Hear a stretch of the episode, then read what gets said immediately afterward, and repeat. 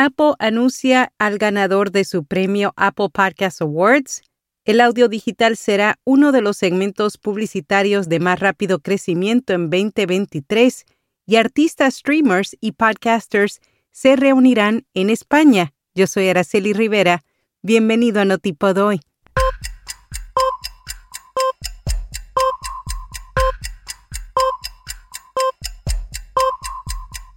Notipod hoy. Un resumen diario de las tendencias del podcasting. El audio cristalino de nuestro podcast diario Notipod hoy es producido con Hindenburg. Oír es creer. Prueba la herramienta de reducción de ruido de Hindenburg gratis durante 90 días y recibe un 30% de descuento en una suscripción anual. Detalles en las notas.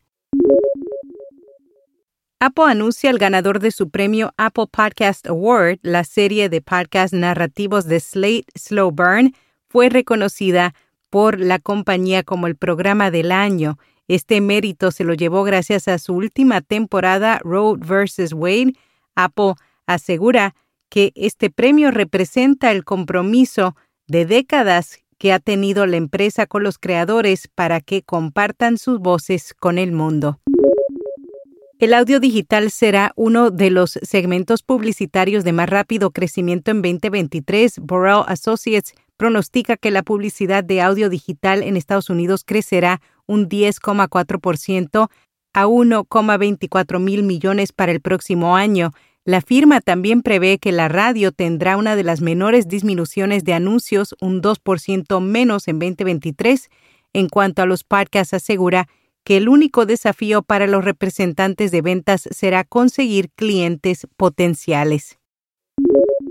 Artistas, streamers y podcasters se reunirán en España. El Festival de Videojuegos y Ocio Digital DreamHack Valencia se prepara para celebrar una nueva edición. Contará con la participación de grandes figuras, no solo del mundo del streamer, sino también del podcasting, y se llevará a cabo el 9 y 11 de diciembre en Valencia.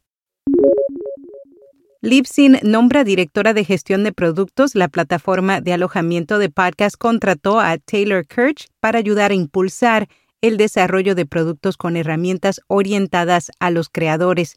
La nueva ejecutiva trabajó en SiriusXM desarrollando tecnologías de metadatos para mejorar la recomendación y descubrimiento. RSS.com ofrece tres meses de alojamiento de podcast gratuito. Incluye episodios y descargas ilimitadas, un sitio web, análisis de métricas y oportunidades de patrocinio para que puedas ganar dinero. Haz clic en las notas. Recientemente, Elon Musk, a través de su plataforma, criticó a Apple que eliminó sus anuncios ante su llegada. También comentó negativamente el poder de mercado y las políticas de contenido de Apple. La empresa se queda con un 30% de los ingresos por suscripción de muchas aplicaciones. Además, tiene políticas de moderación de contenido que son diferentes a las nuevas de Twitter. Según Quartz, al comentar esta lucha, Musk está poniendo en peligro aún más el negocio de Twitter. Aumenta el número de podcasts en el directorio de Puerto Rico, pero se reduce la cantidad de programas activos, según este servicio dirigido por el podcaster Enrique Vargas en la isla del Caribe. Tenían registrados hasta el 27 de noviembre del 2022 unos 1.725 podcasts boricuas, lo que significa que se añadieron 128 nuevos podcasts en un año. Pero de ese total, solo el 30% están activos, bajando de 637 a 520. Entre los podcasts inactivos, 237 se consideran desaparecidos.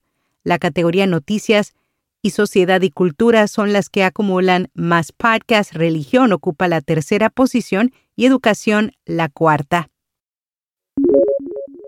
En la newsletter de hoy te compartimos una investigación que llevó a cabo la Fundación Colsecor para conocer los hábitos, tendencias y expectativas relacionadas con las culturas del territorio argentino. También la compañía de radio Cumulus, en asociación con Signal Hill Insights, lanzaron su informe de Podcast Insights 2022, un estudio que analizó la audiencia de los podcasts. Encontraron que los oyentes no tienen problemas para escuchar podcasts con lenguaje o contenido que podría considerarse objetable en otros medios, Cada vez más oyentes prefieren podcasts con video que puedan ver activamente o minimizar para escuchar en segundo plano.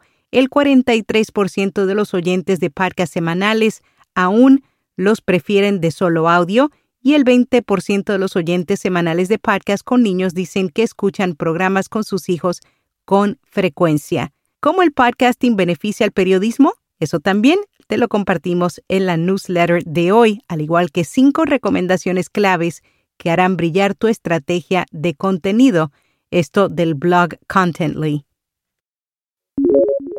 En podcast recomendado Territorio Bitcoin, un podcast que te mantendrá al tanto de las últimas novedades en el mundo de las criptomonedas.